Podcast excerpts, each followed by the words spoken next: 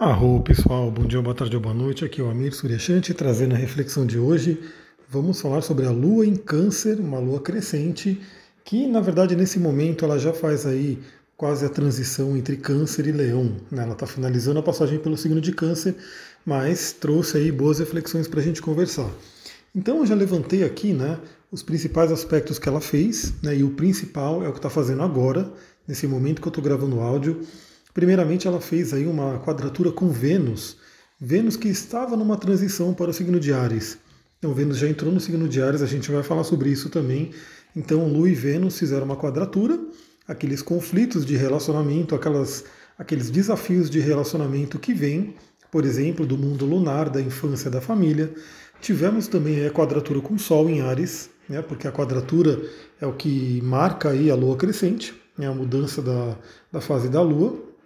Então mostra também aqueles desafios que a gente pode ter de sermos nós mesmos por conta de desafios da infância. Por que eu estou falando infância, família, passado? Por conta da Lua, a Lua em si já representa isso, e a Lua em Câncer mais ainda, porque é uma Lua em domicílio. E o signo de Câncer representa essa ligação com a família, com os ancestrais, com os antepassados. Tivemos também aspectos fluentes, né? Tivemos aí o sexto com Urano em touro, então aquela possibilidade de libertação do passado, né? se libertar de questões do passado que poderiam estar aprisionando. Trígono com Mercúrio em peixes, ajudando aí a gente a equalizar, a, fazer uma união aí entre emoções e a razão, a mente e a emoção. E a gente vai falar dessa questão da razão aqui agora num texto que eu vou compartilhar com vocês. Trígono com Netuno em peixes, possibilitando aí o contato com o inconsciente profundo, que é essa energia pisciana, né, energia de Netuno, e também com amor incondicional. E por fim, o aspecto que eu gostaria de mais frisar aqui, que é o que está acontecendo agora, nesse momento que eu estou gravando o áudio, ou seja, foi o último aspecto né, mais significativo que a Lua fez antes de sair do signo de Câncer e entrar em Leão, que é a oposição a Plutão. Então vamos lá, galera, vamos conversar um pouquinho sobre essa energia né, de câncer. Então lembra que aqui nesses áudios, né, nesse canal do Telegram, a ideia, e nesse podcast, caso você esteja vendo o podcast, né, esteja vendo aí no Spotify, né, no próprio YouTube, enfim. Aliás, me dá uma dica, né? Se você chegou por algum desses canais, eu gostaria muito de saber para saber o quanto que está sendo o alcance. Né, eu estou vendo que pessoa, tem pessoas que me conheceram pelo YouTube, outras pelo Spotify. Né? Se você me conheceu por algum desses meios, dá um toquezinho lá no Instagram, que eu vou gostar muito de saber. Então, aqui eu gosto de ir compartilhando né, reflexões e que ao mesmo tempo vão trazendo ensinamentos da astrologia, ou seja, se você me acompanhar aí diariamente, né, você vai aprendendo um pouquinho, um pouquinho astrologia. Caso você já saiba né, sobre astrologia, você vai entender um pouquinho sobre o meu ponto de vista. E caso você ainda não conheça astrologia, você vai aprendendo. Então, o signo de Câncer é um signo de água, né? o mundo da água, o mundo do elemento água é o mundo emocional, é o mundo que fala do sentimento, então ele é um mundo muito profundo. Pode ver que os signos de água são os únicos signos que não têm nenhuma representação humana, é só animais. Né? Temos ali o caranguejo, o peixe e o escorpião, inclusive animais bem primitivos, né? Então mostrando que, que esse mundo da água, esse mundo das emoções, que tem a ver inclusive com o nosso cérebro límbico e assim por diante, é algo muito ancestral, é algo muito antigo no ser humano. Né? A gente sabe até pelo desenvolvimento que o lado da razão, o lado do córtex cerebral, foi vindo depois né, do processo evolutivo. Então também a gente vê que o elemento ar foi sendo desenvolvido depois, a água veio antes. Então a gente tem aí esse mundo da emoção e realmente o ser humano hoje ele é muito pego né, nos desafios, nos problemas. Por exemplo, eu falei da quadratura de Vênus com a Lua, ou seja, desafios de relacionamento. A pessoa que não consegue se relacionar, que tem problemas ali, que não encontra uma parceria, que só encontra parceria que não dá certo, enfim, isso tem um fundo emocional muito forte. Né? Ou seja, quantas pessoas de repente você até conhece, ou seja, você mesma, né? que está num relacionamento que não está legal, que todo mundo ao redor vê e fala que não está legal, mas de repente você não consegue sair daquele relacionamento, ou a pessoa não consegue sair. Por quê? Porque a emoção está indo em cima da razão, a razão não está conseguindo né, é, ter vez ali. Então isso é muito forte, o lado emocional é muito forte. Então, o que, que a gente pode refletir nessa passagem da Lua em Câncer? Porque, como eu falei, a Lua representa também o passado, a família, o mundo emocional, né, os antepassados, e Câncer também representa isso. Por quê? A Lua rege Câncer, a Lua está em seu domicílio no signo de Câncer, está muito forte. E o que acontece? Quando a gente teve aí, estamos tendo na verdade, né, essa oposição a Plutão, é, é um aspecto que está sendo feito com Plutão, ou seja, o, o Plutão, o senhor do inconsciente profundo, o senhor dos traumas, o senhor das dores, o senhor daquilo que está profundamente enraizado no nosso ser, está tocando a Lua. E nesse caso está tocando a Lua através de uma oposição. Ou seja, está do outro lado, está pedindo um equilíbrio, está trabalhando projeções. Então, esse é um momento muito interessante da gente perceber, de repente, quais são os traumas que a gente possa estar carregando dos nossos antepassados na gente. Né? Então, isso é muito fácil também entender. Uma coisa né, que eu tenho compartilhado muito ali, porque esse, esse, essa madrugada foi a festa das aranhas, porque além daquela que eu resgatei e soltei, é, tinha mais duas lá fora, né? E aí tinha lá dentro também uma no banheiro, tinha depois outra na cozinha. Enfim, é, foi a festa das aranhas. E eu acredito, né? Acredito não, já vi artigos né, de, de pesquisas falando sobre isso, que parte desse medo, né, desse pavor que as pessoas têm de aranha, está no DNA né, vem aí de ancestrais, porque imagina, como é um, um animal peçonhento, imagina que, sei lá, algum ancestral seu tomou uma picada de aranha e teve problemas ali, talvez faleceu, enfim, ficou com muito problema, e esse medo ele vai sendo colocado ali, ele fica no nosso DNA.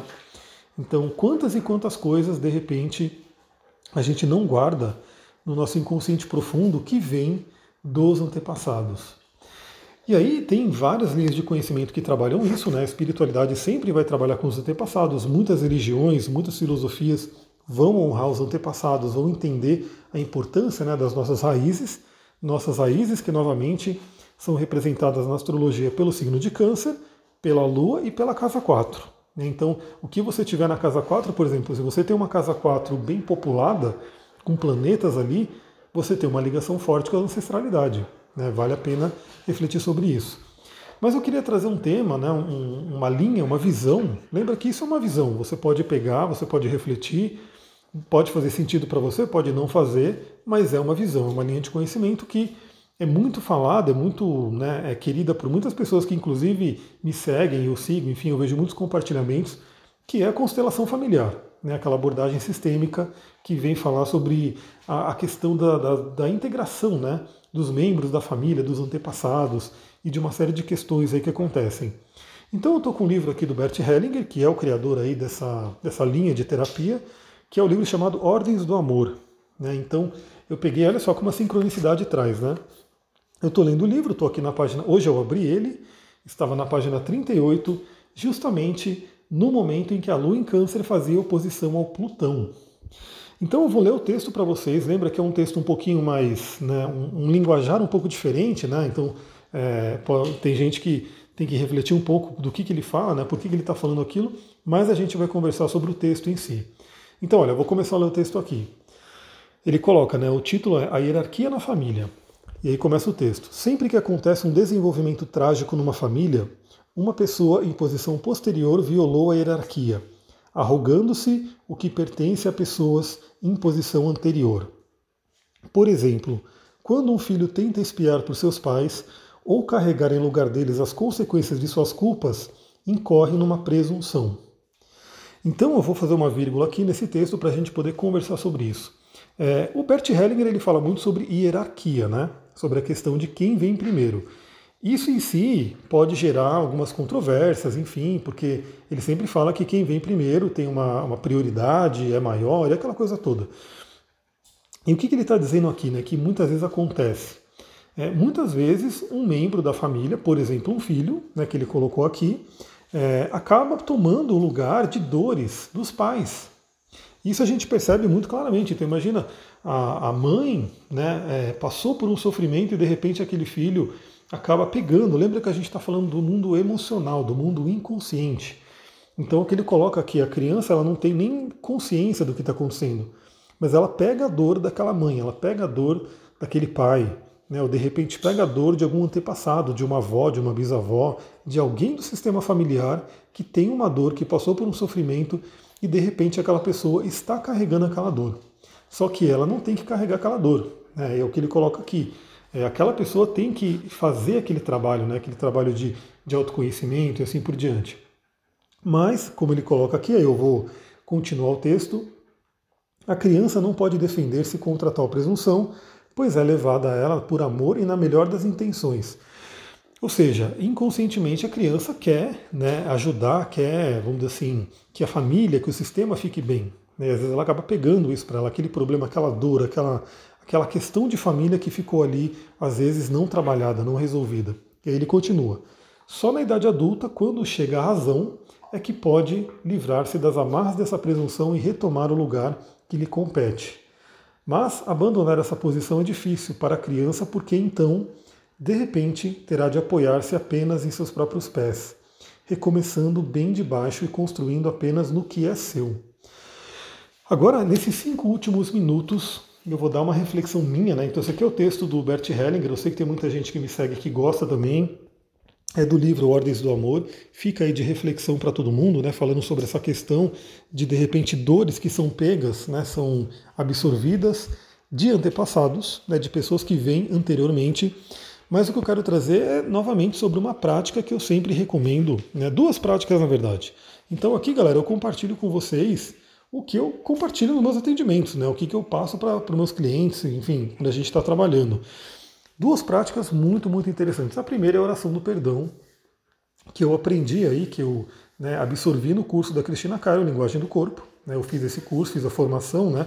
Então eu sempre falo que eu uso todo o conhecimento da linguagem do corpo nos atendimentos também, e não só do conhecimento da Cristina Cairo, mas eu pego também Val Capelli Gaspareto, pego Roger Dahl, enfim, pego outros autores que vão falar sobre como a doença né, traz informações psicológicas, né, a famosa psicossomática.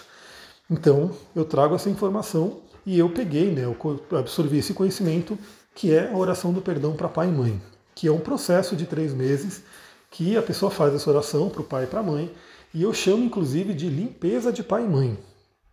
Ou seja, tem muitas pessoas que têm questões conscientes, né, raivas, é, traumas, enfim, com o pai e com a mãe, isso é comum, né, às vezes aconteceu alguma coisa.